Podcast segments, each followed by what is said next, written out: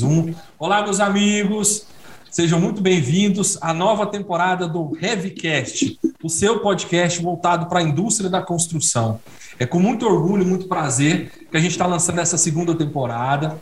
Né? Vão vir aí ótimos profissionais, sempre profissionais com a maior referência e o maior gabarito né, do mercado goiano e também do mercado nacional. Então, pessoal, a gente precisa muito do apoio de vocês para que esse projeto continue cada vez melhor e que a gente possa crescer muito o nosso projeto. Então é fundamental que vocês se inscrevam no nosso canal do YouTube, dê um like no vídeo, marque lá o sininho de notificação para que você receba todos os nossos episódios. E hoje a gente vai ter um grande convidado, um das maiores referências na parte de perícia e também na parte de engenharia de segurança do trabalho, um profissional com mais de 30 anos de formação e mais de 27 anos como perito, né? um engenheiro eletricista, engenheiro de segurança do trabalho e perito judicial e coordenador da pós-graduação do IDS Educacional e também professor universitário, o grande professor Roberto Bessa. Olá, Bessa, tudo bom?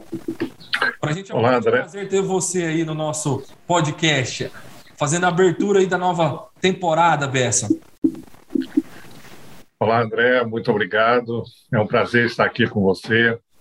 É um prazer estar também com todos os profissionais que estejam aí assistindo o nosso canal e a nossa, o nosso podcast de hoje. E para mim é muito bom é, estar aqui como convidado, né? E fazer essa abertura desses trabalhos.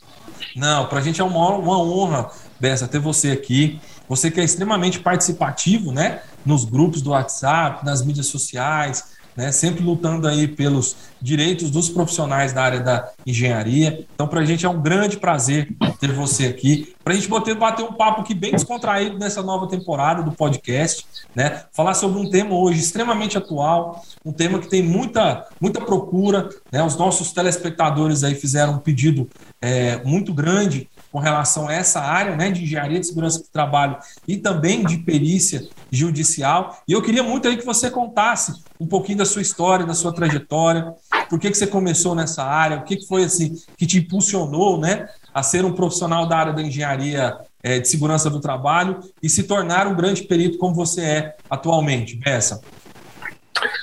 Então, André, eu comecei, despertei para a área da engenharia, é, particularmente pela área elétrica, ainda 1980 e poucos, né? 83, 84, e, e prestei o vestibular para a área da engenharia elétrica. Formei em 1990, então nós temos, vamos chegar agora a 31 anos de engenheiro na área de engenharia elétrica. E logo após a, essa formação em engenharia elétrica, é, teve uma, uma possibilidade de um curso é, de um curso de avaliações e perícias, é, promovido pelo nosso Conselho Regional de Engenharia, é, em Goiânia, com parceria com, se não me engano, o IBAP, em Minas Gerais. E eu fiz, eu fiz esse curso, Avaliações e Perícia, em 1992, se eu não me engano. Era muito voltado para a construção civil, né, que era estava falando muito sobre avaliações, né, mas também tinha a parte de perícia. Foi quando eu é, vi o mercado ainda um pouco é, explorado. E aí, é, nesse curso, eu tive a possibilidade de cadastrar no tribunal e começar a iniciar essa vida é, como perito. E percebi que eu poderia ter outras atividades e também ser perito. Então, a, inicialmente, perícia não era uma atividade principal minha era uma atividade paralela. É, durante esses tempos, eu fui empregado, fui empregador, fui autônomo, mas sempre exercendo paralelamente a, a área de perícia. Né? E no meio do caminho, né, porque eu só fazia perícias da área da elétrica, da engenharia elétrica, né, é, e todas as áreas envolvidas, telecomunicações, computação e outros, eu vi que eh, faltava ainda um, um, outro tipo de perícia, que são as perícias trabalhistas. Aí eu entrei, eu fiz o curso né, de Engenharia de Segurança do Trabalho, é, e no meio desse curso eu já atuei numa perícia é, que foi trabalhista, porém de acidente de origem elétrica. A perita entendeu que não precisava ser engenheiro de segurança do trabalho, é, porém, porque precisava conhecer de engenharia elétrica para ver a causa do acidente de origem elétrica. Então, eu fui nomeado, é, foi um, um colega também, engenheiro de segurança do trabalho, nomeado nessa perícia, e nós fizemos a perícia em conjunto. E eu já estava fazendo engenharia de segurança do trabalho. E dali para cá, praticamente, eu foquei mais em perícias, né, de 2008, 2009, é, eu fiquei mais em perícia porque eu peguei um, um número maior de perícias. Eu estava atuando na perícia trabalhista, na perícia da Justiça Comum e na perícia em Justiça Federal. Né? E, e essa foi a, um pouco dessa trajetória desde a engenharia elétrica, passando pela engenharia de segurança do trabalho e o que envolveu a questão da perícia em si. Eu atuo também como profissional, é, como consultor na área elétrica, como consultor na segurança do trabalho, é, também como professor, em 2003 iniciei como professor do Senai, Senac, é, depois passei pela UniRV, né, Universidade de Rio Verde, a Unifimes em Mineiros, é, um, um, outra escola que eu acho que nem tem mais, era a IESP, era um Instituto Superior, é, e, e, depois, posteriormente, virou RTG. Eu não sei se ainda tem esses institutos mais. Eu ministrava aula em Goiânia e Brasília na área de segurança do trabalho. E depois, é, já tem um tempo, já tem, acho, acredito que mais de três anos, né, que a gente está com o IDS no curso de curta duração, que é o curso de formação de perícia, e agora coordenando o curso de engenharia de segurança do trabalho, que já está lançado, né? E em breve a gente iniciará as aulas. Não, com certeza, então. Então, vasta experiência, né, Bessa? E aí, assim, uma pergunta que muitos telespectadores fizeram, que é, quem pode fazer perícia? Né? Isso é uma pergunta recorrente, né? É, o profissional ele tem que ser graduado, ele tem que ter uma especialização. Quem que, quem na, na área especificamente que, da área da engenharia que pode fazer perícia, que tem essa autonomia, Bessa? Então, é engraçado, né? Essa pergunta é muito comum. Essa semana eu recebi uma engenheira, ela recém-formada e ela ela formou, nem atuou, já começou a fazer engenharia de segurança do trabalho e me ligou é, eu quero ser perito, eu quero ser perita, né? O que eu tenho que fazer? Eu falei, você já é. Você nem sabe, mas você já é. é. Então, assim, não há necessidade de um curso é, complementar. A partir do momento que você se formou como engenheiro, você já é um perito. Talvez você não conhece os trâmites legais que existe dentro dos tribunais. Porém, você já tem a capacidade técnica e científica, que é o que o o profissional precisa é, para exercer a, a, essa atividade de perícia, né, de perito. É, mas é lógico que você precisa conhecer um pouco o rito, conhecer um pouco esses trâmites legais dentro do tribunal, para não se perder. A gente participa de alguns grupos que tem perito que fala: olha, eu não recebi meus honorários, olha, meus honorários está assim, está assado. E assim você percebe que não tem o conhecimento. Por isso, que talvez abandona ou é, não recebe ou tem alguns problemas dentro é, dessas, dessa atividade por não conhecer esse meio, né? Um meio que é complexo, né? Porque a gente tem uma até a linguagem é diferente, né? É uma linguagem é, mais voltada para o direito, que o engenheiro começa a ter que conhecer um pouco essa é, é, essa, esse trâmite, esse rito, esse processo, para poder desempenhar aquilo que ele já tem conhecimento, que é a engenharia. Né? Tanto faz a engenharia nas suas diversas modalidades, né? a segurança do trabalho é também uma das modalidades da engenharia, mas você precisa conhecer. E, e por isso, né, até que a gente tem esse curso de curta duração, que, que nós não ensinamos perícia, nós ensinamos, ou nós passamos a nossa experiência como que funciona o tribunal? Eu tive uma dificuldade muito grande, porque lá em 94, 93, eu não tive isso. E eu tive que conhecer isso é, meio que na vontade, né? Autodidata, né mesmo? Teve que ser autodidata. é, batendo na porta de um, do outro, ligava para o advogado, e aí, assim, a gente sabe, não. É, é uma, é uma das profissões que eu respeito muito, respeito todas elas, mas o advogado tem um. Dentro da área que eu preciso, é o que tem um, muito conhecimento da área jurídica. Então, a gente sabe que se você não tiver um profissional ali que esteja disponível a te abrir as portas e apresentar, olha, o rito é isso, funciona assim, vai assim, assado, você não consegue ir lá no tribunal. Então, eu eu tive que conhecer, igual você falou, autodidata ali, procurar. E aonde eu errei, e eu errei muito, né? Teve honorários que eu pedi, teve processos que eu pedi, aonde eu errei. Então, aquilo você traz para você para que outras pessoas não tomem esse caminho ou não errem igual eu errei. Né? Então, isso é, é, a, é a função que eu tenho hoje, né? de mostrar esse caminho mais fácil, né? Qual que é o caminho mais fácil que a gente pode percorrer para que você possa desempenhar melhor. Igual eu falei, tecnicamente você já tem. O que precisa é esse caminho, né? O caminho das pedras ali, né? Facilitar esse percurso que você vai ter que percorrer dentro dos tribunais. Até uma forma de cadastramento, né? É, Para você cadastrar, é, talvez tem perito que liga, né, igual você é, para mim pergunta como que eu cadastro? Eu estou cadastrado três anos e até agora nada. Né? Eu posso ser perito mesmo? É assim que funciona? Então, é, são várias dessas perguntas que a gente ouve no dia a dia. Claro, a gente teve até um episódio anterior que foram com a doutora Isabela e a doutora Michele Menezes do Rio de Janeiro, que elas são especialistas na área de perícia grafotécnica, né?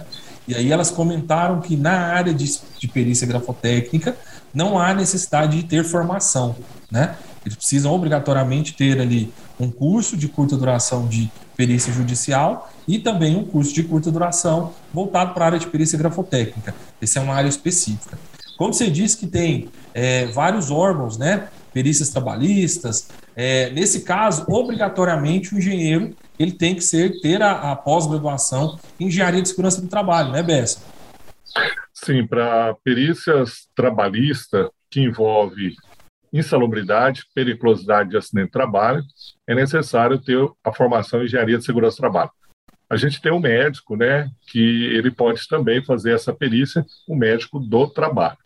Mas para a área da engenharia, você precisa ter o curso de especialização em segurança do trabalho para exercer essa atividade é, de perícia em salubridade, periculosidade e acidente de trabalho. Mas tem perícia dentro da Justiça do Trabalho é, como avaliação.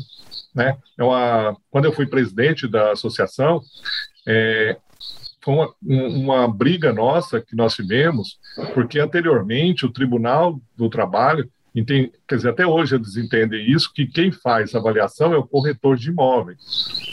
E, assim, eu não vou entrar no mérito nem nessa briga, né? Quem pode quem não pode.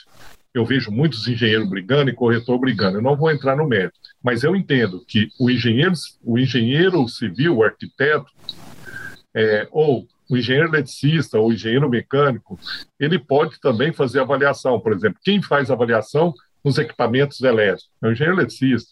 Quem vai fazer a avaliação do imóvel é o engenheiro civil.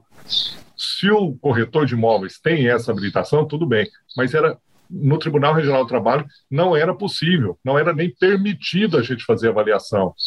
Não tinha como eu cadastrar como avaliador. Aí a gente conseguiu isso, foi aberto para os engenheiros cadastrar como avaliação. Aí você não precisa ter segurança do trabalho, você tem que ter a formação, é a graduação normal, né, nas suas modalidades. Uma máquina, quem avalia é, um trator, uma colheitadeira ou um equipamento mecânico? Para mim é um engenheiro mecânico. Né? Então, essa que a gente tem, é, essa.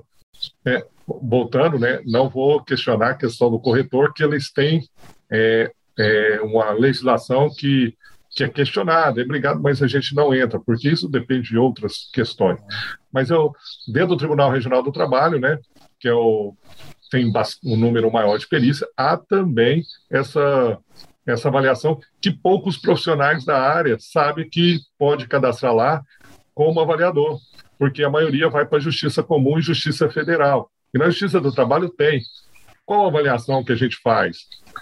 Você precisa é, um, tem uma ação trabalhista e vai pegar aquilo para garantir o pagamento do empregado.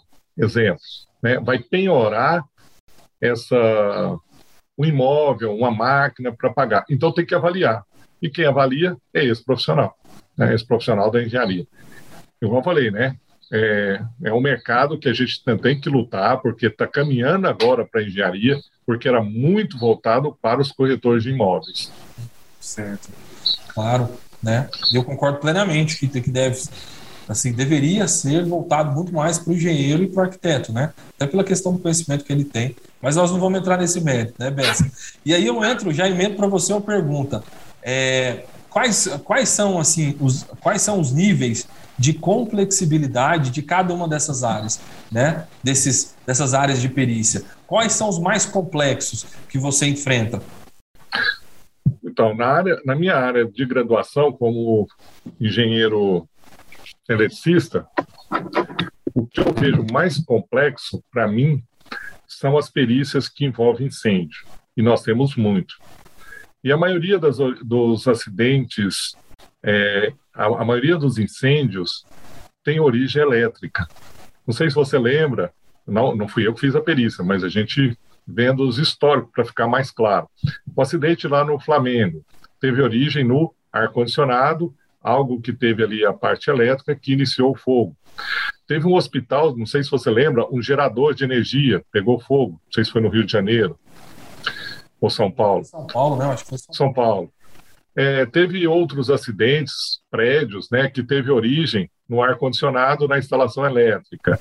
Então, é, sim. Aqui em Goiânia a gente tem muito esses acidentes, né, de incêndio na região de Campinas, né, nas, nas lojas comerciais que tem em Campinas devido à parte elétrica, né?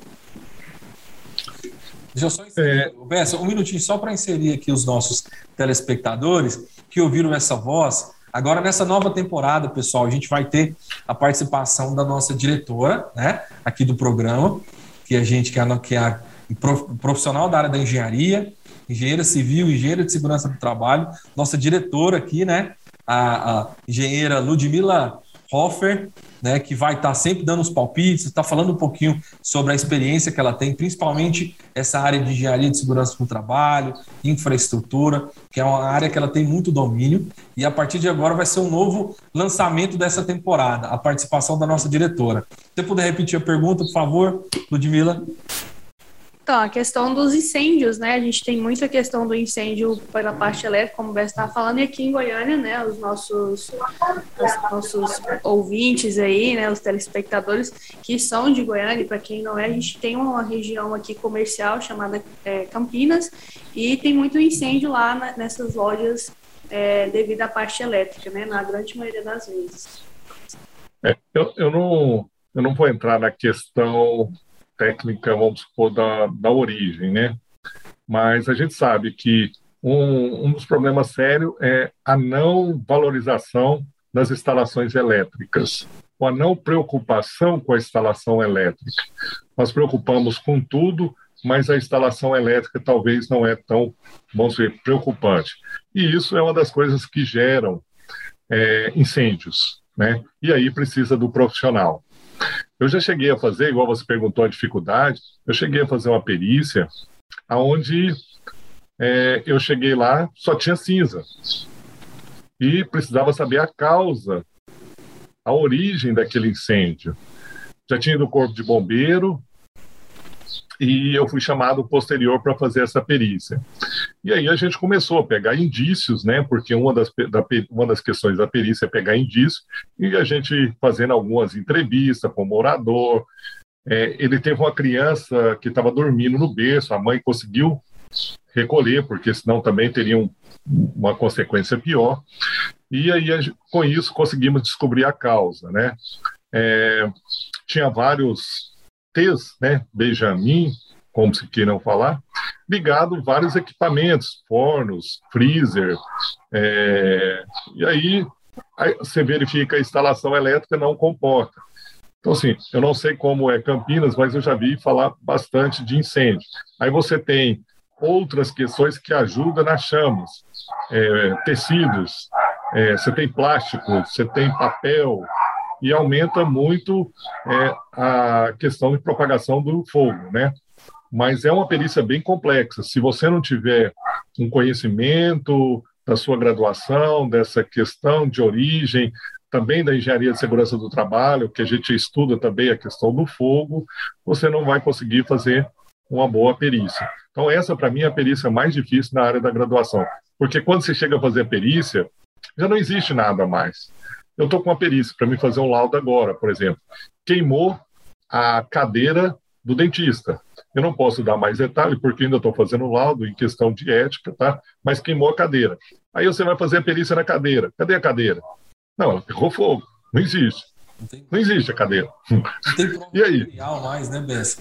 Não tem a prova ali para você ver, porque quando tem a prova, você vê, examina, pega, mexe. Não tem. E você tem que entregar o laudo para o juiz a origem do fogo, a origem do incêndio. Né? Então, essa é mais complexa, você perguntou para mim, na, na minha área de graduação. Na área de segurança do trabalho, para mim, Deixa o que eu vejo. um pouquinho, Bessa, assim, por, por curiosidade. Já existiu alguma perícia que você não teve condição de, de identificar a causa? Né? Sim. Por Sim. exemplo, uma perícia inconclusiva. Você já teve algum caso disso dentro de perícia é, voltada para a parte de incêndio? Você já teve? Existe Sim. isso? Existe. É, eu cheguei, é, entreguei para o juiz o laudo e coloquei inconclusivo. Né? Por quê? É até estranho, porque a perícia tem que ser conclusiva. Né? Essa é um das, uma das questões que está no Código de Processo Civil, que o perito tem que ser conclusivo. Porém, não, não tinha como eu chegar numa conclusão, ela é inconclusiva, por todos os meios que eu consegui investigar, não consegui chegar a uma definição. E ali, voltando, é, a gente vai até no limite, né? Eu não tenho como é, eu, eu não posso colocar, isso também está no, no Código de Processo Civil, é o que eu acho. O que eu acho, eu posso continuar achando, mas vou achar para mim. Eu não posso achar para o juiz. O perito tem que apresentar é, técnica ali, a metodologia, né, que ele chegou naquela conclusão. eu não posso usar a metodologia do achismo, né? Eu posso até achar, mas nada para o juiz. Então, se eu não tiver um embasamento técnico científico, eu não posso concluir. E aí vai, né? Eu tenho que ouvir testemunha, eu tenho que é, olhar projeto, plantas, mapas, fotografias, examinar, vistoriar. Então, tem uma série de é, metodologia que você vai utilizar e meios, né, que você vai utilizar e que há para o perito, essa está no CPC, é, que, que, que é à disposição do perito. Mas você chega no limite, chegamos ali, olha, não tem como mais, não tem como ter origem pode se colocar também, é, e eu já fiz isso, opções, né? A gente deu, eu não concluí, conclusivo, porém eu dei duas possíveis causas da origem elétrica, causa A e causa B. E deixei, falei, olha, ele, essa perícia está inconclusiva devido a esses também fatores. Eu expliquei o porquê, porque não tinha como, chegou no limite. E a gente sabe que para o juiz, você, ele pode ter, e eu deixei para ele, alguns caminhos que, através de é, ouvir algumas testemunhas, poderia ajudar ele a ter essa conclusão. Porque, tem, nesse caso, alguns casos, algumas testemunhas você não consegue conversar, é escondido por uma das partes. Para o juiz não tem como, né? Faz intimação, pega a polícia e leva lá para o juiz. E para você pode ser que, ou talvez mentir, ou mesmo omitir o, uma testemunha. Não há todas as evidências ali. Então, é, provas, né? todas as provas que o perito pode. E aí você dá alguns indícios pro, para o juiz ali. Mas, assim, muito raro isso ter acontecido comigo. Se aconteceu um ou dois casos, foi muito, nesses anos todos. Né? E a perícia trabalhista que eu estava falando, para mim a mais complexa é a perícia de acidente de trabalho, tá? Primeiro, que envolve mortes, né? Ou acidentes é, que tem algum dano para a pessoa, né? E essa você trabalha com sentimentos, né? É, para mim é mais complexa quando envolve sentimento. Uma das minhas primeiras perícias é, foi um rapaz de 22 anos que havia falecido de choque elétrico. Né? Então, Aí tem a mãe, tem parente, tem irmão, tem esposa, que aí é a hora que você começa a fazer a reconstituição, né, que a gente também faz a reconstituição mesmo dois, três anos após, para a gente entender. E alguns parentes estão ali, começa a chorar, e aí você não pode envolver emocionalmente, né? E além dela ser complexa tecnicamente, ela também é mais complexa na questão é, é, de emoção, né? Que você não pode deixar ali. Você não pode envolver emocionalmente num processo. Então você tem que é, se abster ali daquilo ali. Mas a gente é ser humano também, né? Então é, a gente tem que fazer o máximo. Qual assim, qual que a perícia trabalhista que você fez que mais te chamou a atenção assim? Qual que foi mais entre aspas assim, chegou a te traumatizar? Assim, você deve mexer com, né, emocionalmente deve sair abalado, né, dessas perícias. Eu converso, até conversando com a minha esposa, ela fala: você está fazendo perícia, não está trabalhando, carregando o saco, é, fazendo esforço físico, mas você se mentalmente, né? mentalmente você chega cansado em casa, né? Claro. Você faz ali um ou duas perícias no dia, além da viagem, né? É, aí você chega em casa, você chega desgastado, mas não é fisicamente, é emocionalmente, né? Mesmo que você não se envolva com, emocionalmente com a perícia, mas aquilo transforma você e te desgasta, né? Mas, igual eu te falei, essa que eu fiz desse rapaz de 22 anos, por, pela idade, primeiro, né? Um rapaz novo, que tinha toda a vida pela frente, sofreu um choque elétrico e veio a óbito. É, por não ter, primeiro, não ter o conhecimento, né? É, na área, é, esse processo é, posso falar um pouco mais, que já foi julgado, já foi é um processo que não tem segredo de justiça, ele já a família já recebeu a indenização que deveria, não é que deveria, né? Mas que foi julgado, né? Se, se aquele valor é ou não correto, para mim assim, não há dinheiro que pague uma vida, né? Claro, com certeza. É, ele foi, a família foi indenizada, se eu não me engano, em 300 mil reais a pedida era 1 milhão e 700 e houve esse pagamento de 300 mil. Mas ele tomou um choque numa torneira. Aí você fica, torneira, não tem como tomar um choque na torneira. Na realidade, todo mundo que veio falar era torneira, mas não era. Tinha uma, uma tomada próximo a, um, a cerâmica, né? E ele lavou a tomada, a tomada estava é, energizada, essa água tocou bem baixo da, da tomada, tinha uma bancada de inox, e, na realidade, quem ficou energizado foi essa bancada de inox. Essa tomada tinha um equipamento que a gente chama de DR, que é um dispositivo residual, que evita justamente o choque elétrico. Se você tomar um choque, ele desliga. Eles faziam a, lavava a cozinha de madrugada. E aí o que acontecia? O DR desarmava a energia. Chamava o eletricista. O eletricista ia lá, religava o DR, limpava e ligava o DR. Na terceira vez chamou o eletricista de madrugada, o eletricista foi lá e fez o quê? Retirou o DR, jampeou. Só que a bancada estava energizada em 220.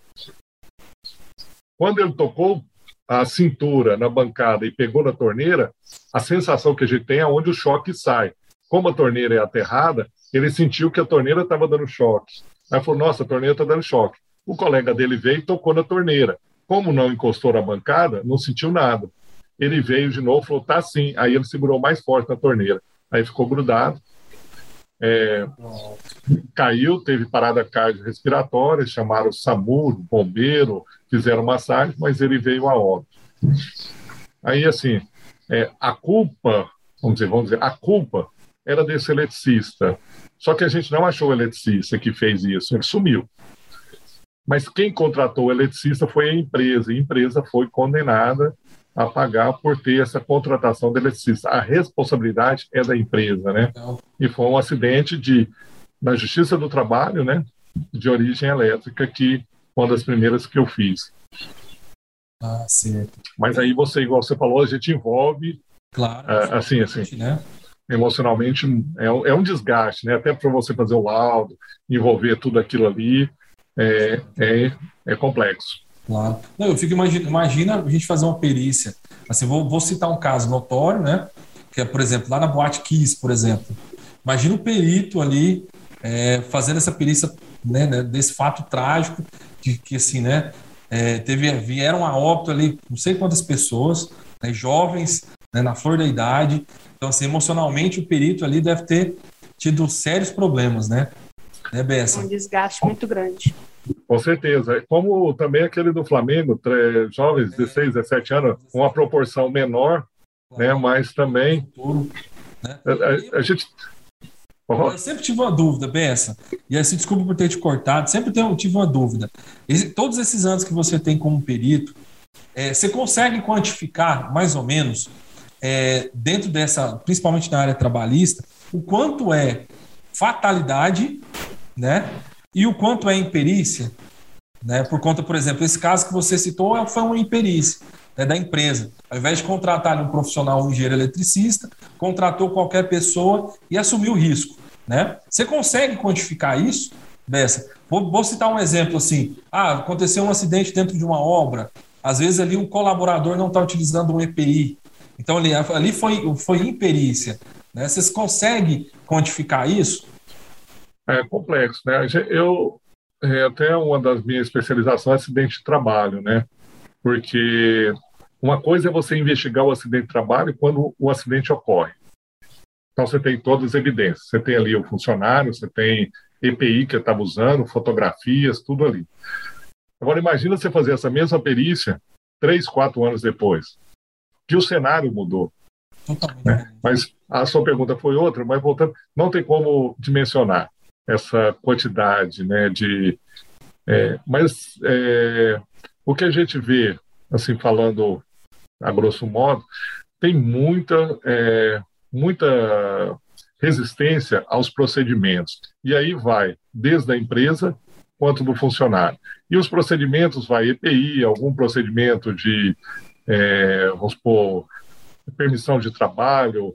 Nós tivemos um acidente, eu fiz um acidente, esse foi bem interessante, um acidente em, o, que aconteceu em é, em Manaus, na Copa do Mundo. Um rapaz de 26 anos, mais ou menos, também, ele faleceu por um erro de procedimento. É, a questão da culpabilidade né, não vem ao caso para aqui, mas é, foi procedimento. Tinha, é, se tivesse feito análise de risco, que todas é, operações em, que envolve, é, conforme a NR10 envolve a eletricidade, você tem que fazer uma análise preliminar de risco. Aí tem vários nomes, né? Análise de risco, alguma coisa assim. Se tivesse feito, não teria acontecido o acidente, né? Porque a hora que eu fui fazer a perícia, a gente descobriu que o procedimento usado não era adequado para aquele risco. Se tivesse feito uma análise bem feita, conseguiria evitar esse acidente. E a gente tem outros, vários fatores que a gente percebe que é uma falta de uma de procedimentos, né? É, teve um acidente, aqueles é muito comum na área de armazém, pessoal que a soja, né? Ele está ali na soja, a soja vem e engole ele, né? E isso é comum, tem vários. O que, que é isso? Falta de procedimento. Se nós tivermos procedimento, é, aí vai. Procedimento e fiscalização, né? A gente elimina esses esses acidentes. Nós tivemos um agora recente, né? Se não me engano, essa semana, de um funcionário da Enel que faleceu. Eu não sei nem como, não tenho ideia, não entro no mérito, mas nós tivemos um acidente de origem elétrica. E, e sim, eu vou falar como consumidor, passar na rua e ver a Enel trabalhar. Ela tem muito mais preocupação com a segurança do que a gente tinha anteriormente com a CEL. Você vê como que eles trabalham isolamento, é, tudo é mais em termos de segurança. E mesmo assim aconteceu uma fatalidade. Não vamos falar em números, que gente, eu não tenho os números da CELG nem números da Enel, mas é, o que a gente vê é falta algum procedimento ali detalhado, cumprir esse, esse, esse procedimento. Se a gente cumprir, não tem um acidente. Alguns profissionais falam que é impossível, né? Eu, para mim, eu acho possível a gente ter acidente zero né? desde que se cumpra o procedimento. Né? Acidente é algo que, é, que pode ser evitado. pode ser evitado. Não, com certeza, Bessa. É importantíssimo, assim, essa, essa sua opinião, por toda essa experiência que você tem. Bessa, é, falando dessa questão do, do procedimento, é, a gente teve até algumas mudanças também na justiça, que anteriormente é, um acidente trabalhista sempre seria favorável, na maioria, né, vamos claro, às vezes era sempre favorável ao trabalhador. Mas a gente teve uma, umas alterações pelo fato de que, como você falou, um processo, né, a empresa passa o processo e esse trabalhador ele não, não quer cumprir, não quer usar é, os seus EPIs. Então acaba que a justiça hoje entende de forma diferente né, esse, esse processo em questão. Se a, se a empresa ela está fornecendo o, o, processo certo, né, é, instruções, cursos, EPI, e o funcionário ainda assim não, não, não quer utilizar, acaba que é diferente hoje esse processo dentro da justiça, né? Sim, a, a, anteriormente a gente tinha muito, é, a, todo ele voltado ao empregador, né? É, hoje a gente tem a culpa que a gente chama a culpa exclusiva, né? Ela pode ser do empregador, ela pode ser do empregado, ou ela pode ser uma culpa concorrente. Que que quando é do empregador, a culpa dele, você vai mostrar lá que ele foi o culpado. Se é do empregado, ele foi culpado. E a concorrente, que os dois contribuiu para o acidente. É, então a gente tem essa questão de ter essa essa culpa concorrente. Lembrando que o perito não julga, o perito não põe culpa. Né? Então não cabe ao perito falar. Eu vejo isso muito comum em laudos. A culpa é de A, a culpa é do empregador, a culpa é do empregado, a culpa é concorrente. O perito não põe culpa em ninguém. Quem vai condenar é o juiz. Como outra coisa, só aproveitando essa questão, o perito coloca faz jus quem faz jus é o juiz. Perito não faz jus. Perito caracteriza uma insalubridade, uma periculosidade. Então, num laudo de acidente de trabalho, você não coloca a culpa. Você coloca, é, você faz ali as evidências que você teve. Quem vai culpar, em cima dessas evidências, o juiz que vai dar a culpa. Exemplo aqui, para ficar claro, por exemplo, você coloca lá, o funcionário teve treinamento, o funcionário estava usando todos os EPIs, havia fiscalização, e não havia, por exemplo, não, você não conseguiu é, encontrar, né, mas você não pode falar que não existe. Talvez não foi fornecido, mas não existe, né? Falar não existe. Não, não foi encontrado o treinamento para espaço confinado, ou um treinamento para altura. E ele caiu de altura, né? E o treinamento você sabe que é pré-requisito, tanto espaço confinado quanto altura. Você não evidenciou isso. Então você não falar, devido a isso, aconteceu. Você também faz é, o levantamento das árvores de causa e consequência, de efeitos. Né? Então você faz essa apresentação também. Né? É, as, as, as, as possíveis causas desse acidente. Você mostra a dinâmica do acidente, como o acidente aconteceu, por exemplo, lembra daquela da Copa do Mundo que o rapaz trabalhou é, na Copa do Mundo de, do Brasil? Na construção dos estádios, ele trabalhou 12 ou 14 horas, sendo que a gente sabe que o permitido é 8 horas mais 2 horas. Então, ele estava com excesso de trabalho, então, ele estava com fadiga. Então, você coloca, o funcionário tá, tra trabalhou 12 horas. Né? Então, essas são algumas coisas que você tem que evidenciar. Isso você entrega para o juiz. A decisão é dele. Você não falar porque ele trabalhou 12 horas, tinha fadiga e devido à fadiga ele acidentou. A gente vê isso em laudo. Não cabe ao perito. Isso ele está extrapolando a atividade de perícia. Ele está julgando. E não cabe ao perito julgar. Ele cabe evidenciar. E isso você tem que trazer nos autos. Né? Você tem que trazer no seu laudo a essas informações ao juiz. Né? Ele estava usando todos os EPIs necessários, ele tava, tinha o procedimento de execução, é, tinha instrução dele, tinha análise preliminar de risco, ele assinou essa análise, ele fez tudo isso, mas o que, que ele fez? Ah, ele, por vontade própria, ele fez isso assado assim. A culpa é dele, né? Só que o perito não fala isso, que a culpa é dele. E aí você escreve a dinâmica do acidente.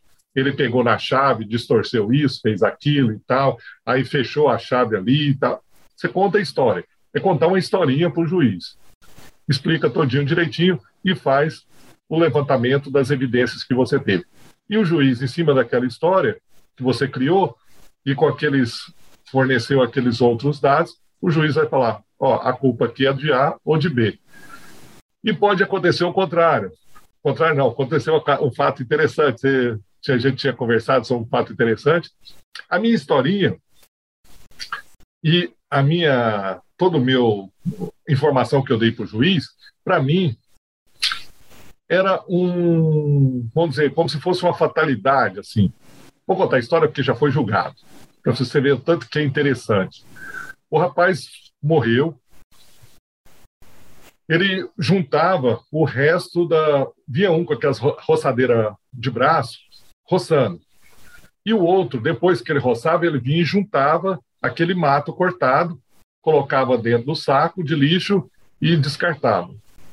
Quebrou um pedacinho da lâmina e essa lâmina bateu aqui, direto, no coração. Aí a empresa, a, a, a, ele fez treinamento. Quantos dias de trabalho? Um dia. No segundo dia que ele faleceu. Ele ficou um dia inteiro de integração. No outro dia, às 9 horas da manhã, ele faleceu. Na primeira atividade que ele foi fazer. A empresa forneceu os EPIs, forneceu treinamento, forneceu integração. É, aí, aí é, ele não forneceu a, o avental de raspa. A, o advogado da, do, do, do, da pessoa que morreu falou: ah, ele deveria estar com o avental de raspa. Eu falei: você acredita que o avental de raspa ia segurar uma lâmina dessa, que é pior do que uma bala, a velocidade que tinha? Não ia. Ia perfurar tudo, né? E, e ficou aquela briga, né? A, a, a, o fabricante da, da roçadeira fala que o, qualquer pessoa tem que ficar no raio de, eu não lembro agora se é 15 ou 20 metros, e ele estava a 22 metros. A perícia técnica, científica, na hora, mediu e ele estava a 25 metros. Quer dizer, ele estava numa distância maior que o fabricante recomendava. Então ele seguiu exatamente, estava seguindo tudo, exatamente tudo então, o treinamento. A empresa seguiu tudo, o empregado seguiu tudo, porém teve um acidente. Para mim, a falha foi do fabricante. O fabricante falou que acima de 20 metros não tem acidente, mesmo se quebrar a lâmina. O fabricante da roçadeira. Só que o fabricante da roçadeira não consta nos autos, não era réu. Então ele não pode ser o, o culpado. Né? Eu contei a história toda, mostrei tudo. Então, assim, se não tinha culpado, eu estou falando o meu entendimento, mas não é o entendimento do juiz. No meu entendimento, seria, entre aspas, uma fatalidade. Na realidade, porque não foi citado. Se fosse para ser culpa, seria culpa do, do fabricante. A juiz entendeu que a culpa era da empresa. E a empresa que teve que indenizar. É. Mas isso o perito pode sugerir, Bessi? Não. Não, eu só contei a história. Mas, no meu entendimento, depois eu fui ler a sentença, eu achei que a culpa seria ou seria concorrente ou seria uma fatalidade, né? É, mas o juiz entendeu que a culpa é da empresa. Essa, essa questão que você fala do laudo, né, que o perito, perito ele tem que colocar os fatos, é até algo que uh, os engenheiros em geral têm dificuldade na montagem do laudo, porque a, é, na maioria das vezes, né, se, se for fazer um laudo é, sem ser o segurança de trabalho, né, como você já avaliação, por exemplo, ele não fez segurança de trabalho. Então, essa montagem do laudo é uma coisa que não é tão especificada dentro da engenharia. A gente vê outras coisas dentro da engenharia, mas não uma montagem de laudo. Então, é uma dificuldade muito grande que hoje os engenheiros têm na hora de pegar uma perícia para fazer. Não é só laudo de avaliação, todas elas a gente tem uma dificuldade muito grande. Eu já entrei em contato com a BNT, mas devido ao trabalho, correria do dia a dia, eu deixei isso de lado. É, nós, é, isso foi iniciado em 2008. Existia um grupo de estudo na BNT para elaborar uma norma de confecção de laudo. Né? independente do tipo de laudo, o que, que tem que constar no laudo? Introdução, a formatação do laudo. Só que o coordenador desse, desse grupo de estudo abandonou é, ter outras atividades, deixou e acabou não se fazendo isso.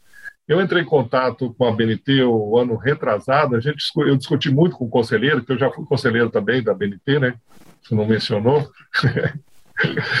eu fui conselheiro da BNT na norma na 5419, que é, é SPDA, e a gente conversando e falou sobre isso, né? Sobre esses laudos, porque a gente também tem laudo de SPDA. E aí eu falei do laudo de modo geral. E ele também concordou e falou: vamos montar esse grupo para elaboração. Eu falei: eu já tenho até o, o, os documentos iniciados. Mas acabou que a gente eu não conseguia dar andamento.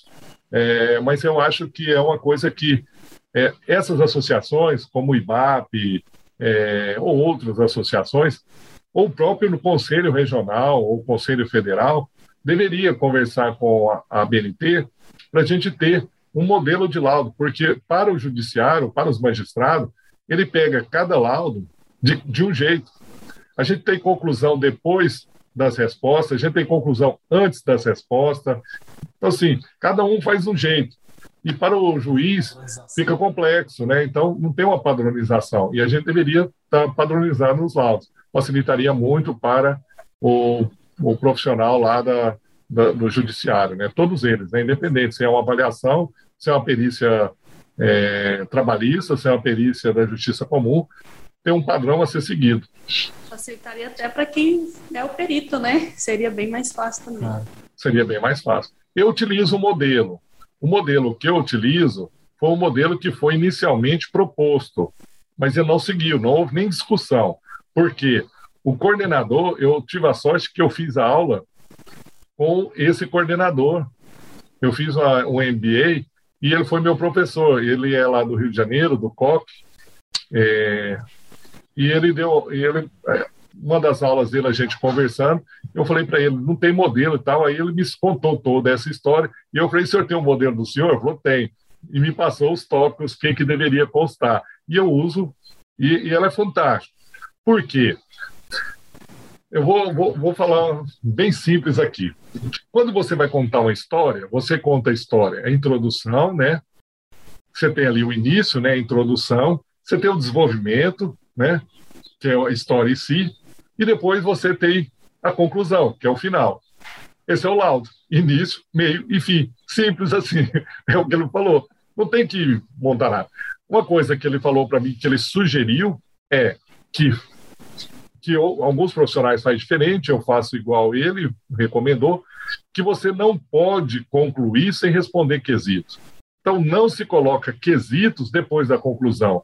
Como que você conclui um laudo e depois você vai responder os quesitos?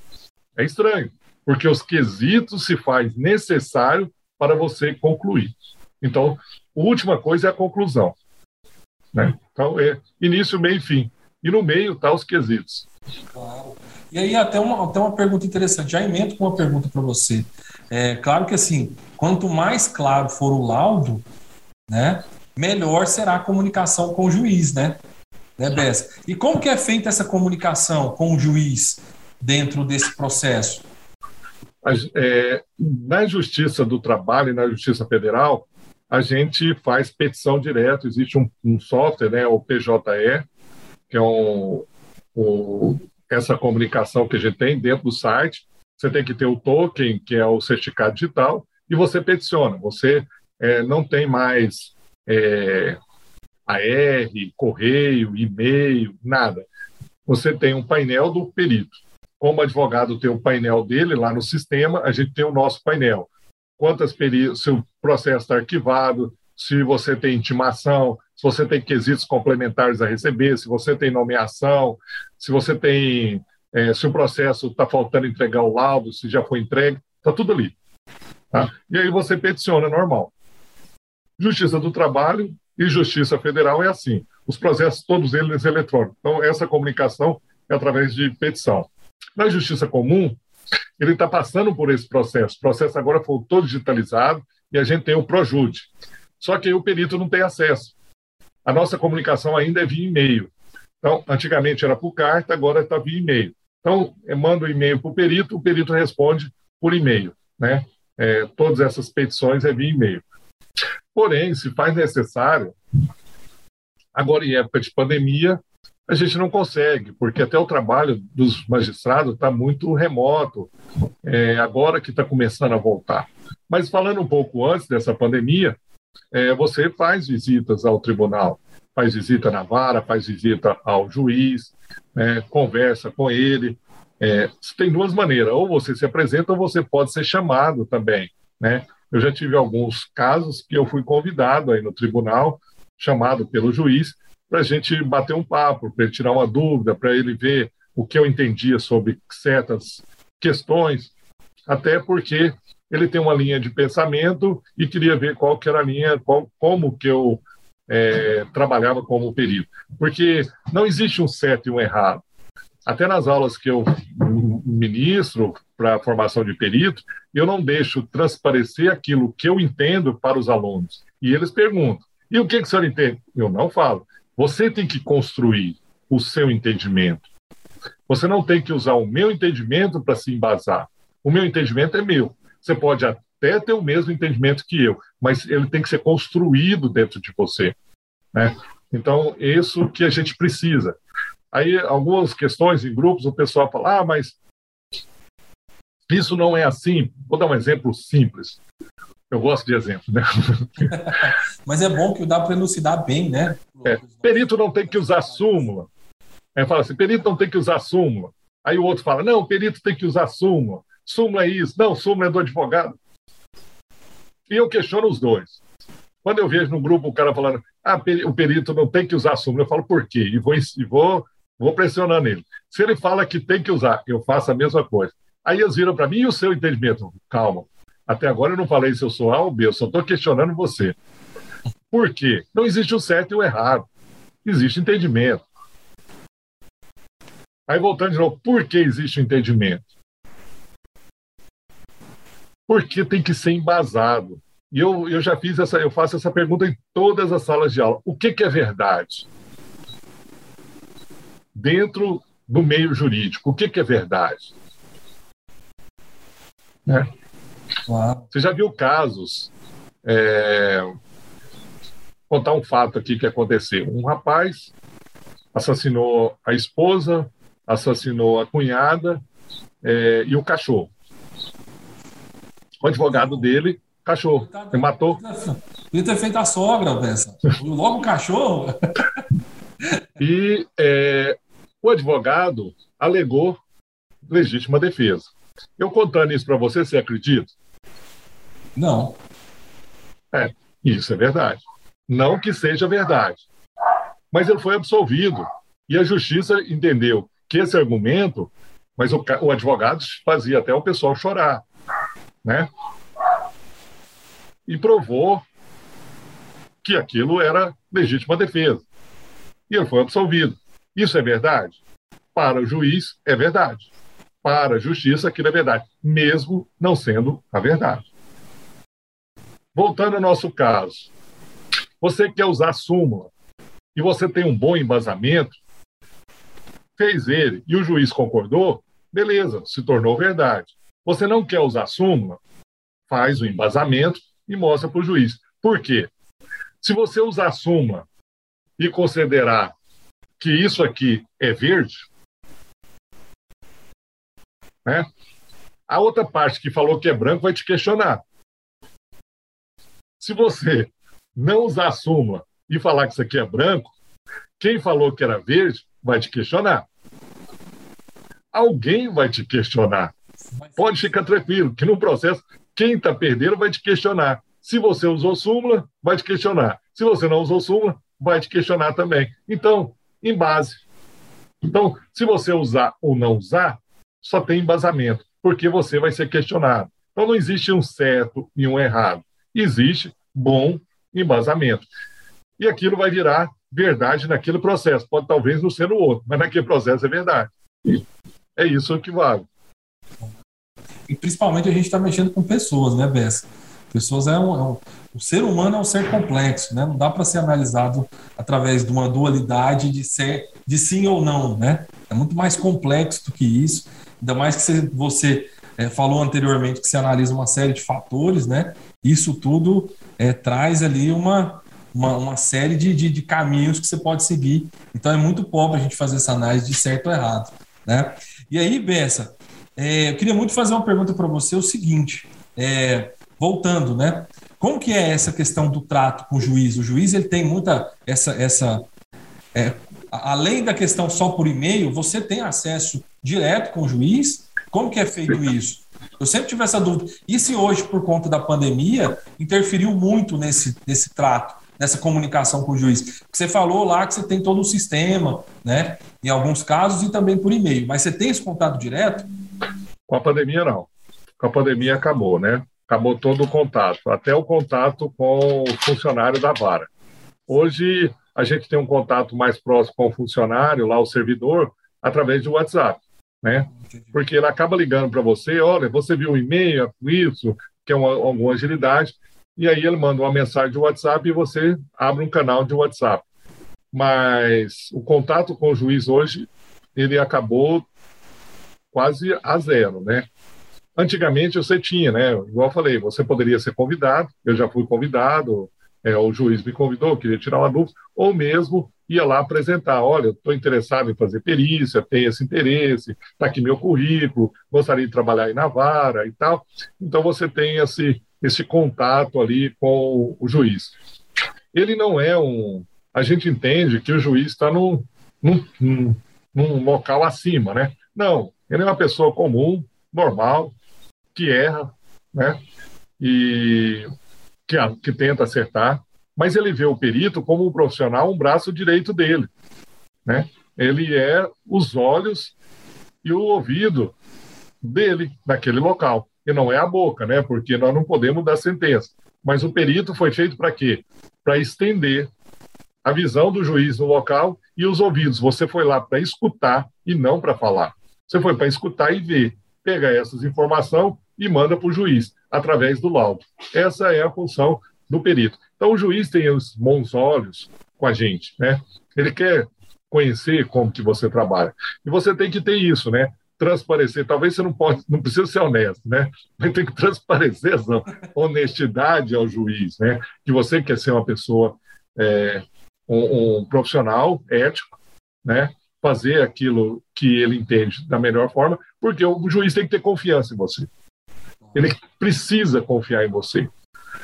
É, eu acredito que assim que a gente diminuir a questão da pandemia, vai voltar um pouco mais os acessos ao, aos magistrados. Mas, assim, é, é, bem tranquilo. Hoje estão em redes sociais, você encontra os juízes, todos eles em Instagram, e e mesmo fazendo comentário, de vez em quando eu vejo lá que eu sei que é juiz fazendo comentário polêmico, né? Não é bom, né? Sei lá, esse é problema dele, não é o caso, mas se expor dessa maneira, que eu também eu, eu não eu evito expor algum, um pouco, mas é, a gente percebe que eles já estão em redes sociais. Antes era bem reservado, você não via juiz é muito em redes sociais, mas já está abrindo mais, é, tendo mais contato. Mas o, o, voltando ao assunto, no tribunal é interessante, né? Você ter esse contato, ir lá, conversar, expor sua ideia, mostrar quem é você, para até para ser nomeado, né? Claro, até para ter visibilidade, né? Quanto maior a visibilidade, maior a probabilidade de ser nomeado. E já pegando esse gancho, é, como que funciona, Bé, essa questão do, primeiro, do, do cadastramento, como que é feito para você se cadastrar, né? E também é, como funciona a questão das nomeações? Né? Muita gente tem muita dúvida com relação a isso. É, se você é nomeado, você é obrigado a, a, a, realizar a perícia, se é, se não é, e como é a questão da, do cadastramento e também da nomeação. Então, pra, para o cadastramento, é, hoje, né, falar como funciona hoje, e principalmente falar como funciona no Estado de Goiás. O Estado de Goiás saiu na frente ao, em, alguns, em alguns quesitos. Na Justiça é, do trabalho, hoje tem um. Antes você cadastrava no site do Tribunal Regional do Trabalho, direto, e agora teve uma alteração. agora está num um outro site, que eu não, não, lembro agora o site, mas lá no tribunal tem, no, no TRT 18 tem esse, o link para cadastramento. Ele vai informar toda a documentação que você precisa, e um dos pré-requisitos que pegou muito nesse cadastramento que você tem que ter um, o ISS. Aí o pessoal pergunta, ah, o ISS é para empresa. Não, esse ISS é para profissional autônomo. Então você tem que cadastrar na prefeitura. Isso tornou um pouco oneroso, porque você vai ter que pagar uma mensalidade, não para o tribunal, mas para a prefeitura como profissional autônomo, onde o médico paga, vários outros profissionais pagam esse ISS. Né? É, mas aí você faz esse cadastro nesse tribunal e você tá, aí você escolhe hoje o Tribunal Regional do Trabalho está a nível nacional. Então você é o mesmo o mesmo site para todos os tribunais. Aí você escolhe lá, eu quero cadastrar no TRT 18, eu vou lá. Eu quero cadastrar lá em Brasília, TRT 10. Eu quero em Minas Gerais, TRT 3. Aí eu quero a cidade Rio Verde, Goiânia e Anápolis. Eu vou lá e marco também. Eu escolho a cidade de cada tribunal. Ficou bem interessante. Ah, eu preciso ter o ISS aonde? Aonde eu quiser. Eu posso pegar o ISS, que é, da, que é o domicílio fiscal, e eu, eu for lá de. Eu posso ser de Belo Horizonte e estar tá cadastrado em Goiás. Não tem problema. Aí esse é o domicílio fiscal. Então, é esse através do site você cadastra. Na Justiça do Trabalho, você também tem um site, AJ, AJG, AGJ, alguma coisa assim.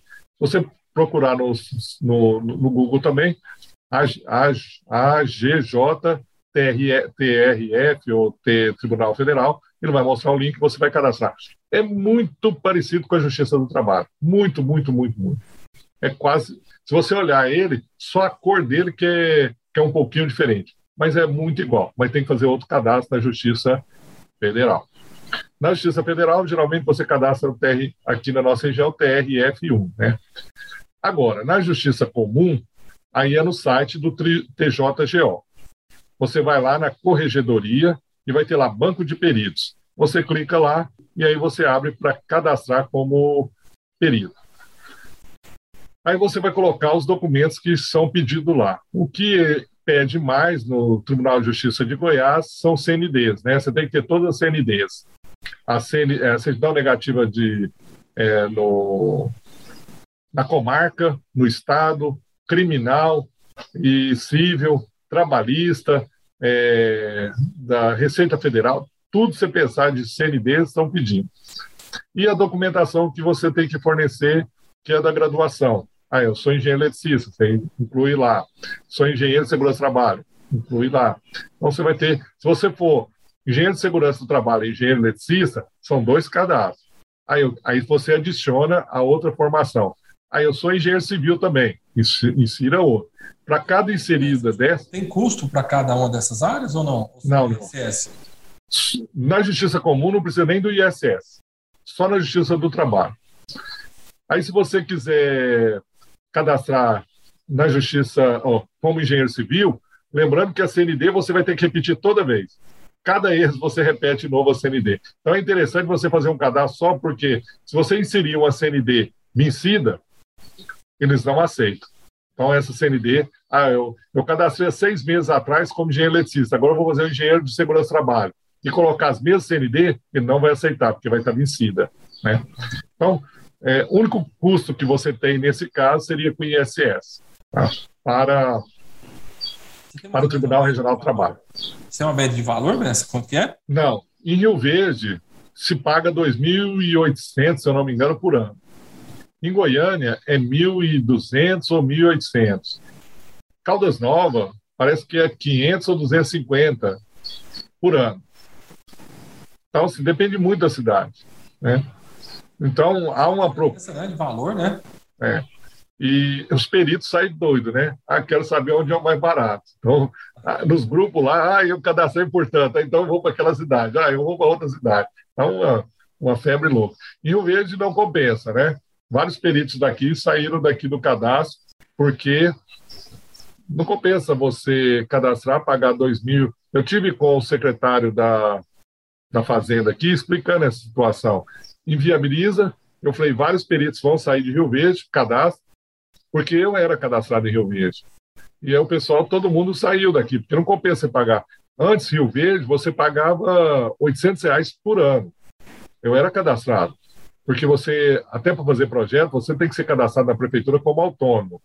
Que eu emitia notas. Você lembra quando tinha as notas fiscais, pessoal? Ainda tem, né? Notas fiscais para autônomo. Então, para engenheiro, cobrava 800 reais por ano. E você não pagava o imposto por nota. Você paga já esse valor total, e depende da nota. Então, valia a pena.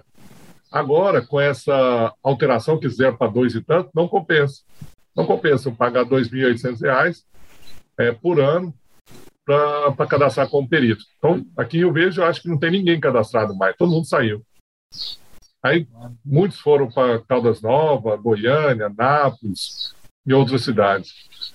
O custo é muito alto, né, Bessa? O custo é muito alto. E... e aí você tem equipamentos que você tem que comprar ou alugar. É, então, assim, você tem um custo. E, às vezes, para quem está começando, se torna inviável você começar como perito, porque você não vai ter muita nomeação, né? E aí você tem um custo fixo, né? E não, às vezes não compensa. Ah, certo. É, mas como funciona a questão da nomeação, Bessi? Você fez o cadastro, paguei o ISS, fiz o cadastro, e agora? E aí eu, funciona? Aí a pessoa me liga e fala, Roberto, fiz tudo que você fez, três anos e nada de nenhuma perícia. Alguma coisa está errada. Tá, tá errado. Com a pandemia, eu mando e-mail para as varas todo janeiro e todo julho. Olha, estou aqui, mesmo aqueles que estão me nomeando, estou aqui, estou disponível para perícia. Quem não é visto não é lembrado. Quando não é presença, quando não tinha pandemia, 2019 anterior, né? Em janeiro eu ia, geralmente em janeiro eu ia nas varas, ia lá pessoalmente, apresentava, o, juiz está aí, tem como eu falar com ele, chegava lá, e aí, tudo bom, beleza, como é que tá as coisas, dava um tchau, mesmo que ele está me nomeando ou não, eu fazia uma visita de cortesia para o juiz, para lembrar de mim. Né? Então essa era, eu sempre, toda vez, eu vou fazer perícia lá em Tubiara, estou indo fazer perícia, aproveito e vou lá no tribunal.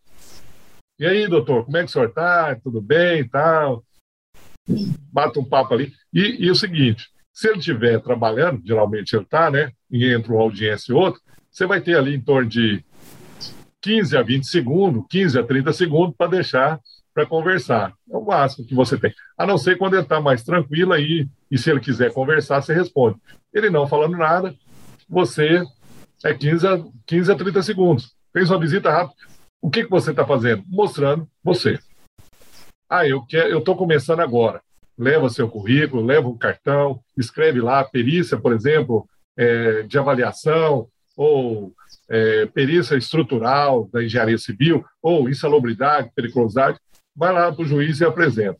Eu acredito que o ano que vem já deve estar voltando os atendimentos ou as audiências presenciais, por enquanto as audiências estão virtuais, né? Então os juízes não estão lá. É, então, para quem está começando, o ideal é ir lá. Teve vários colegas que começou aí, ou mandar e-mail, começou a ter nomeação. Nos cursos que a gente teve, vários vêm me ligar, falam, olha, já comecei a ser nomeado, como é que eu faço agora? Vamos, você me ajuda? E aí a gente começa a ajudar. Por quê? É fazer esse trabalho. Fez o cadastro, ficou quieto, não vai ser nomeado. Vai, ah, tem três anos que eu não sou nomeado. E vai continuar sem ser nomeado. Eu tenho um cadastro no Tribunal de, da, de Brasília, no TRT 10. Já tem quatro anos, nunca fui nomeado. Eu nunca fui lá. Você não faz, né? Não faz a propaganda. O Você tem que ir lá. Um negócio, né? É. o juiz tem que te conhecer, né? Tem que ver você, né? Tem que ter essa segurança. É, Existem as polêmicas, né? Que tem profissional que tem mais nomeação do que o outro e tal. É, alguns colegas vêm me questionar isso. É, eu já lutei muito por isso. Né? O tribunal fala que você tem que ter uma, uma equidade em, em, em nomeação, e equidade não é a mesma coisa que igual, né? é de acordo com, o seu, com a sua formação.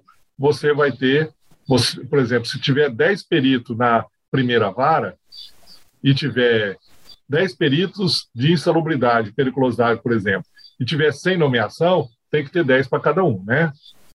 Essa é. Aí, aí tem um médico. ao não teve nenhuma perícia, não vai ter nenhuma, né? Nomeação. Dando como exemplo. É, isso ocorre? Não, isso não ocorre hoje. Né? A nossa luta dentro do tribunal é que isso fosse igual. Como, mas uma coisa que a gente conquistou foi a transparência. Hoje tem a transparência. Hoje eu sei quantas perícias o José tem, o Joaquim tem, o Leandro tem. A gente sabe o que cada um tem em cada vara. É, é aberto para qualquer pessoa ter esse acesso. E aí a gente vê que aquilo que eu falava é verdade. Mas isso tem que ser uma luta de classe, né? de buscar essa. É, eu não vou dizer que isso é um, culpa do magistrado, porque ele vai nomear quem? Ele vai nomear aquele que ele tem confiança. Né? Isso precisa ser estruturado, sentado, foi o que a gente tinha discutido, junto ao tribunal, e a associação tem que fornecer, tem que ajudar a, as associações, não a associação, as associações, junto com o tribunal, escolher uma forma que é, a gente tenha essa nomeação de uma forma equitativa. Eu dei algumas sugestões para o tribunal. Existe mecanismo que a gente consiga fazer isso se tornar melhor. Porque o juiz está lá na sala dele, ele não sabe. Aí tem eu e você cadastrado. Vamos supor que você, na outra vara, tem 10 perícias e eu só estou cadastrado na vara 1. E você está na vara 1 e na vara 2. Aí você tem 10 perícias na vara 1. E nós estamos aqui na vara 2. O juiz da vara 2 vai lá e te nomeia para mais 5. E também me nomeia para 5. Quantas perícias vai sair no relatório? Você tem 15 e eu tenho 5. Aí eu vou ficar triste. Pô, eu tenho 5 e o André tem 15. Alguém está favorecendo para ele. Não, é porque tem mais cadastramento em outras varas. Né? Então, isso deveria, isso existe. Eu falei no tribunal quando me chamaram, existe que a gente pode criar mecanismo para evitar isso. Como, por exemplo, o Mandé tem 60 perícias, e das 60 perícias, 10 está em atraso. E ele continua sendo nomeado. Opa, mas deveria ter um mecanismo, bloqueia o André. Enquanto o André não colocar os laudos dele em dia, não vai ser nomeado. Isso não ocorre. Por quê? O perito aqui da vara A, para ele você não tem nenhum atrasado, e ele vai continuar te nomeando. Você está atrasado em outras varas. Entendeu? Valorizado que tem uma melhor performance, né, Bessa? Então isso precisa. Performance. É. O tribunal vai preocupar com isso? Por enquanto não preocupa. Quem deveria ser são as associações. Né? Ela que representa os peritos, e na minha época como presidente eu lutei por isso. Mas precisa ser uma luta constante, brigar por isso, para que todo mundo possa ter o seu espaço. Né? É lógico que o juiz vai acabar confiando no perito A, no perito B, mas é, precisa ser melhor distribuído. Se ele aceitou eu cadastrar, então me descadastre. Se eu cadastrei na vara e ele me aceitou, é porque ele tem minha confiança. Se ele tem minha confiança, eu tenho que ser nomeado. Se não, tira eu de lá. Eu não vou ser mais nomeado daquela vara A. Né? Eu acho que essa é.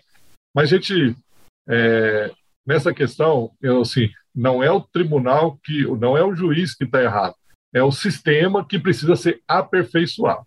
Certo, não, com certeza. E assim, fica aberto o espaço para você dar essas sugestões, né? Sugestão muito válida, principalmente vindo de você que tem essa experiência, né? essa vasta experiência que você tem. É, uma dúvida que eu sempre tive, Bessa, é, por exemplo, se eu tenho como formação engenharia civil, eu, eu, eu também fiz uma especialização em engenharia de segurança do trabalho. Eu posso exercer a perícia nessas duas áreas e eu faço uma terceira formação, por exemplo, como engenheiro, com perícia grafotécnica. Eu posso me cadastrar nessas três áreas especificamente e atuar simultaneamente, Bessa? Pode. Tem perito que tem engenharia civil, elétrica, mecânica, segurança do trabalho. E ele pode fazer perícia nas quatro áreas. Nas quatro áreas? Tem contador, tem contador, por exemplo, que faz. Contador, ele atua como perícia grafotécnica. É, eu não vou conseguir falar um outro nome, é documentoscopia, um trem assim. Ele, ele faz perícia nessa área e faz perícia também na área contábil. Então, pode cadastrar e atuar nessas diversas, nas outras, e, simultaneamente. O que você tem que respeitar é a questão é, se você atuar como perito para um, um processo do, de uma empresa A, né, eu posso fazer várias perícias na, na empresa A como perito. Ah, mas eu elaborei um documento para aquilo lá, vamos supor, é, um PPRA, eu fiz algum trabalho, algum laudo para aquela empresa A. Aí eu não posso fazer perícia lá. Um, um, certo período, né? Eu vou ter que ficar ali sem. Hoje a legislação fala em três anos, no esqueci o nome dentro do tribunal, três anos que você não pode fazer perícia lá. Eu já aconteceu um caso que eu trabalhei na, comigo, né, durante cinco anos, e meu nome ficou muito. Era Roberto da Comigo. A identificação que eu tinha com a empresa. Eu fui nomeado, eu saí de lá em 2007. Eu fui nomeado em 2013 numa perícia lá e não fiz. Eu poderia fazer? Poderia. Mas a minha identificação com a empresa era tamanha que eu falei para o juiz, falei, olha, eu peço destituição, mesmo sabendo que eu ia ser imparcial, mas para não ter nenhum questionamento, eu gostaria de ser destituído. Eu vim fazer perícia né, comigo depois de 10 anos. Né? Isso me trouxe uma credibilidade maior para fazer perícia lá. A juíza me nomeou e quando ela me nomeou, falou assim: Eu quero que você faça perícia lá. Eu falei: Eu pedi destituição em 2013. Ela falou: Mas eu confio e eu quero que você faça essa perícia lá. Eu fiz, fui imparcial como se eu fosse em 2013. Mas a gente tem que ter cuidado, porque meu nome era muito ligado. Se, se o laudo fosse favorável, porque o laudo é favorável a A ou B, né? Vai ser favorável a A ou B. Se fosse favorável a comigo, a comigo ia questionar. Se fosse favorável a outra, a outra ia questionar. Então a gente tem que ser. É, alguém vai te questionar no laudo, né? Então tem que ser imparcial. Essa é a posição. É credibilidade, né, Bessa? Por isso que assim, aí, aí vai o questionamento. Ah, eu tenho três anos que eu não sou nomeado. Né? Vai muito, passa muito por essas questões, né? A preocupação pela questão da sua imagem, o marketing que você tem que fazer, né? Isso tudo faz com que você tenha esse volume todo de perícias que você tem atualmente. E aí, Bessa, vamos fazer aquela pergunta, né, que não quer calar, aquela pergunta assim que todo mundo fez. Quanto que está saindo hoje o, o, valor médio de perícia? Eu sei que varia muito de acordo com a complexibilidade, mas qual que é a média? É, eu vou, vou dar uma resposta um pouco diferente, até aproveitar, alongar um pouquinho nessa, porque é muito bom. É, a perícia trabalhista, você só recebe quando é sentenciado, quando o trânsito é julgado. É, então, quem paga é quem perde.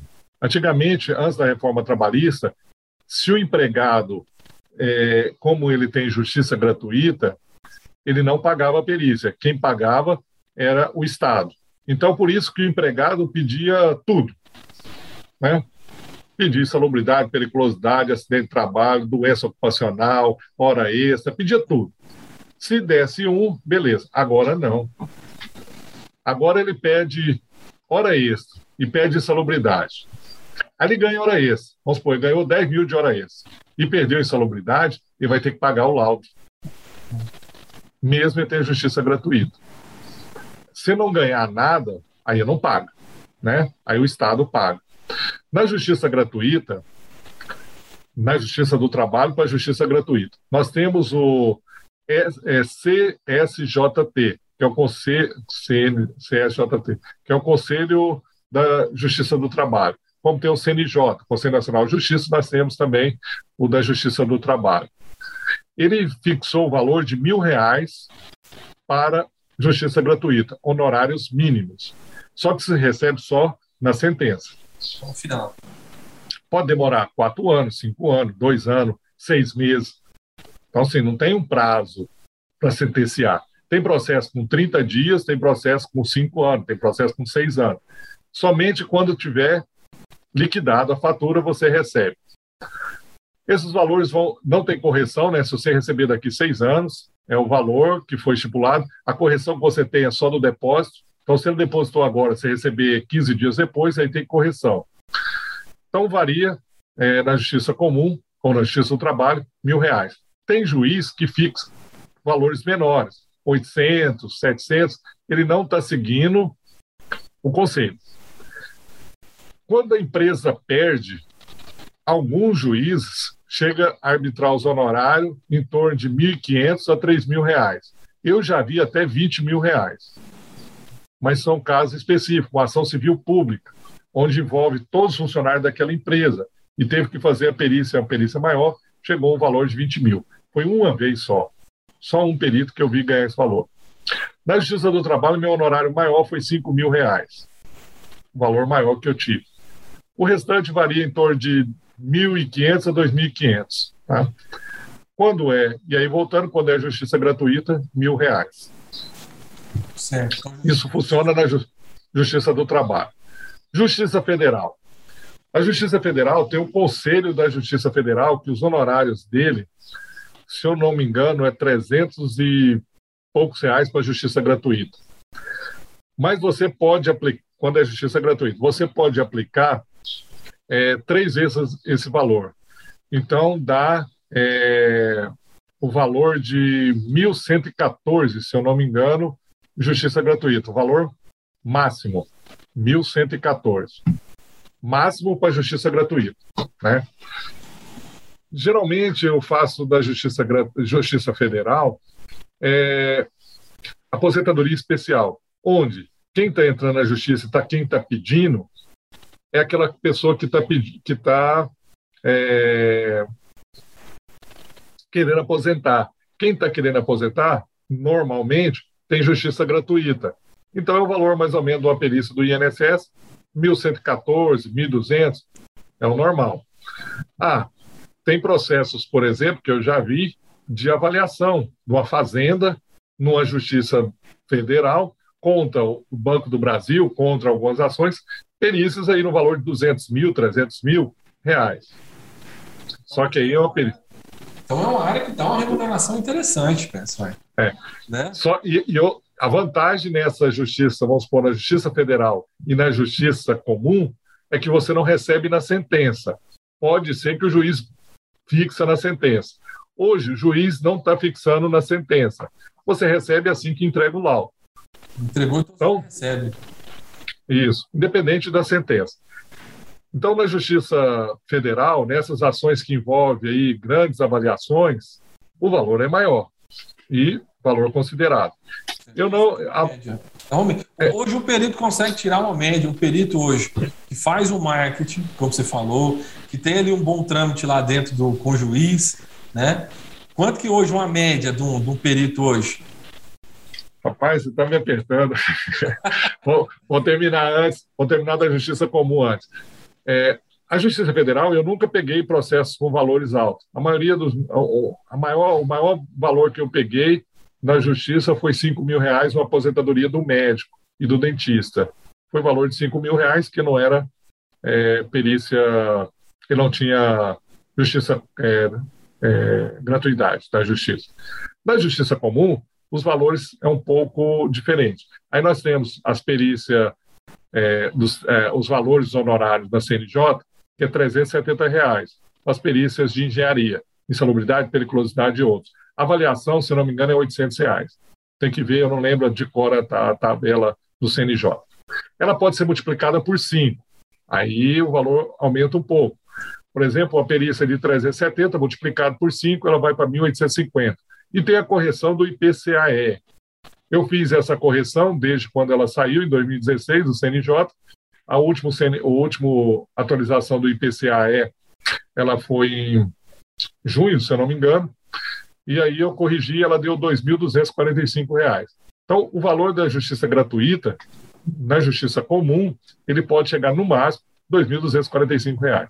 Mas eu já fiz perícia de 25 mil reais, foi o meu valor máximo uma perícia de recuperação de energia numa indústria grande.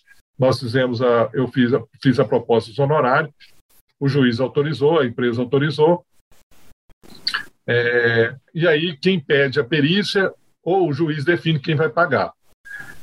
O que eu, quando eu faço o, a minha proposta de honorário, eu coloco 50% na, na minha é, ida ao local, no início do trabalho, e os outros 50% quando eu entregar o laudo.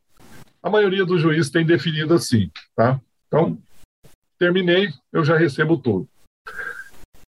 É, só que tem, tem perícias que têm valores maior. Então, volte de novo à pergunta. Um perito hoje, uma média, quanto que ele conseguiria sair hoje, Benção? Tá Olha, depende. Ouro, não. não, no, no, o valor não é alto, não. Dá para viver de perícia. Essa, essa. É importante. Essa é a mais importante, peça. É, hoje, a gente, a gente tem, hoje eu vivo de perícia.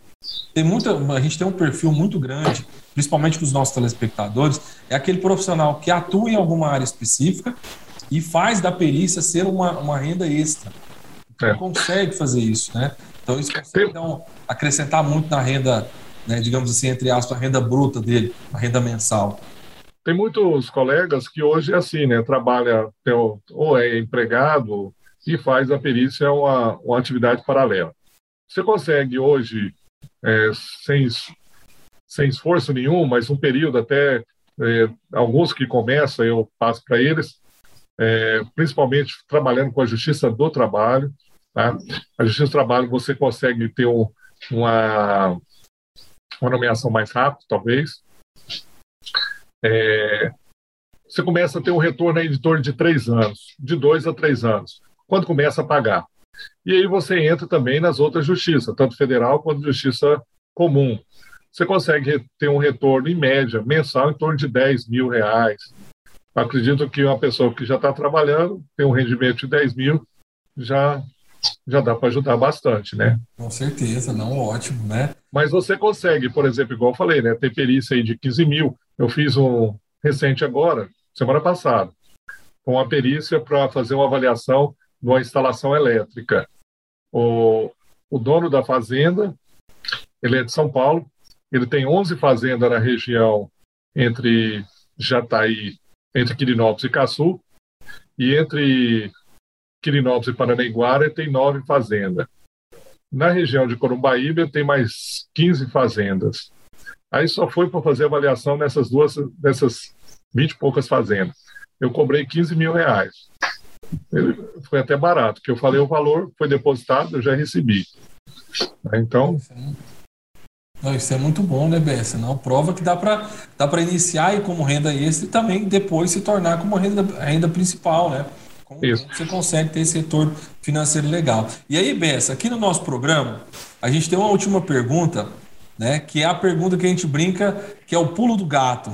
A pergunta de ouro. Né? O que, que o Bessa daria de dica para o Bessa recém-formado há 30 anos atrás e para aqueles profissionais que estão aí no mercado estagnados, estão querendo aí uma nova, é, uma nova inserção no mercado, né? Qual é a dica de ouro que você poderia dar para esses profissionais?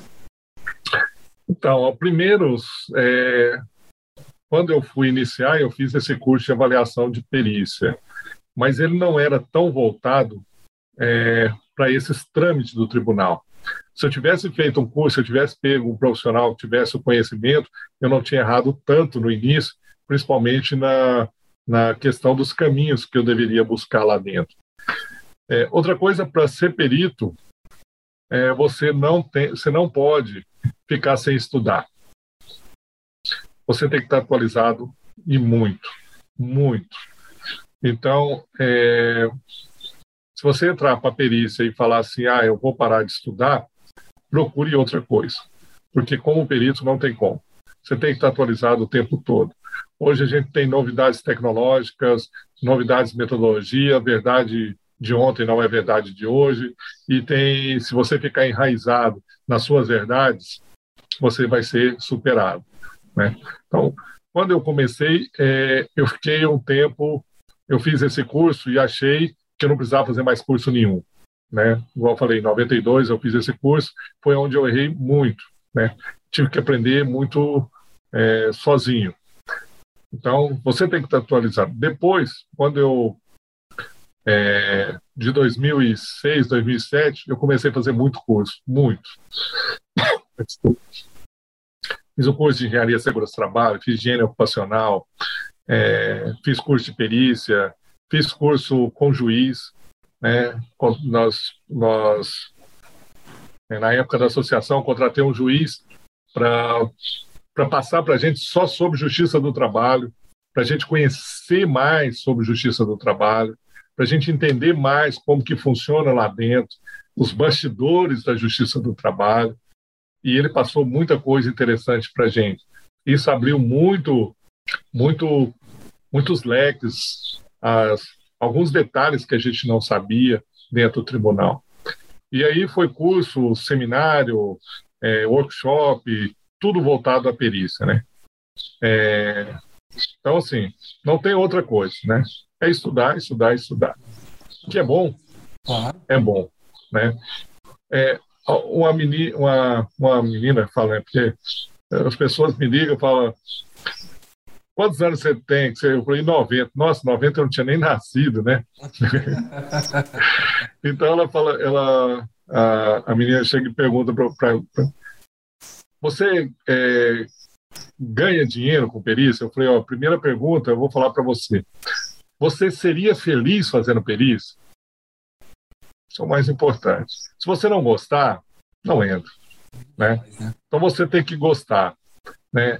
Gostar de investigar, gostar de descobrir, gostar de estudar. Né? Se você gosta, o restante vai vindo.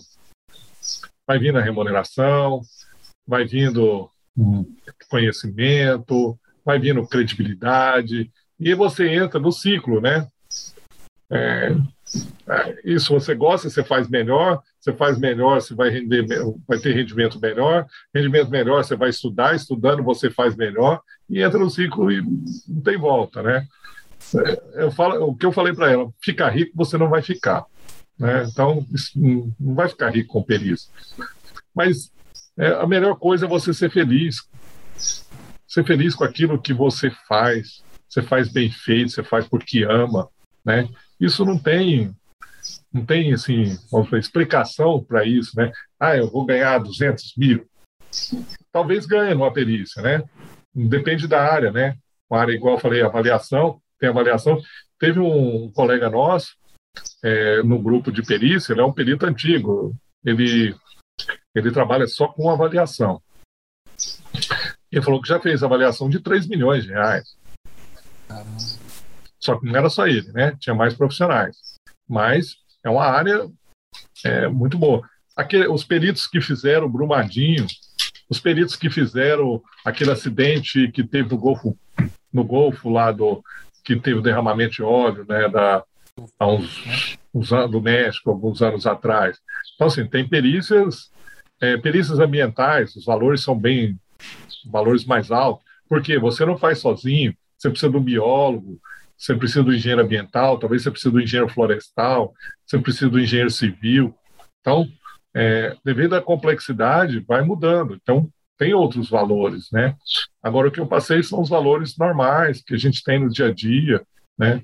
É, outra coisa, tem perito que faz 60 perícias no mês. Será que é possível? Primeira pergunta. Será que é, é, esse laudo, esse, essa perícia é bem feita? Qualidade, né? É, eu não estou falando que é ruim. Estou falando, será que tem qualidade? Consegue? tem prazo eu, suficiente para fazer isso? eu gasto mais ou menos, mais ou menos para fazer um laudo em torno de quatro, cinco horas, né? Fazer um laudo. Você gasta em torno de duas horas para fazer uma perícia. E aí? Prazo. Prazo não bate, né? Né, Peça? Não bate. Então, é... É uma coisa que você, você falou muito, né? A questão de amar o que você está fazendo, não fazer só pelo dinheiro, né? Que algo com, com, vai ser consequência, né? Recurso financeiro vai ser consequência.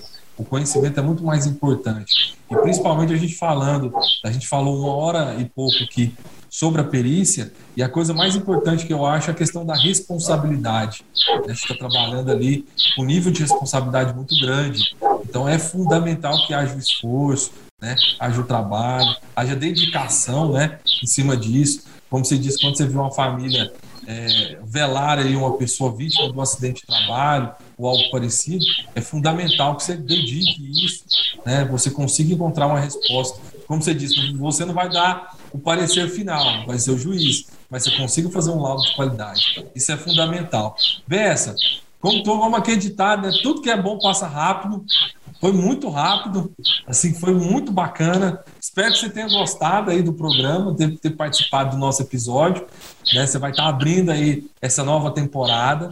Né? Eu tenho certeza que nossos telespectadores vão estar gostando. Né? Mais uma vez, eu queria pedir a todos o apoio, né? se inscrevendo no nosso canal, né? dando um like ali no nosso vídeo, marcando o sininho de notificação. Se vocês puderem publicar em todos os grupos do WhatsApp, para poder aí alavancar e fortalecer esse nosso projeto.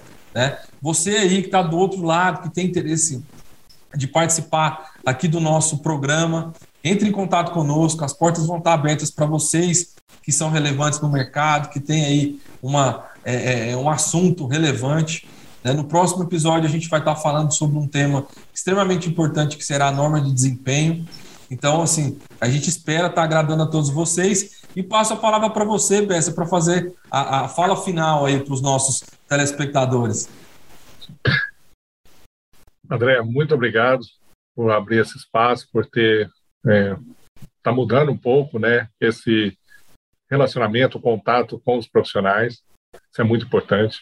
Como você disse, né? Passou rápido. É, e eu vou dizer uma coisa que é uma frase que eu, uma frase não, uma mensagem, né? Do num filósofo brasileiro, não sei se você conhece, Clóvis de Barros.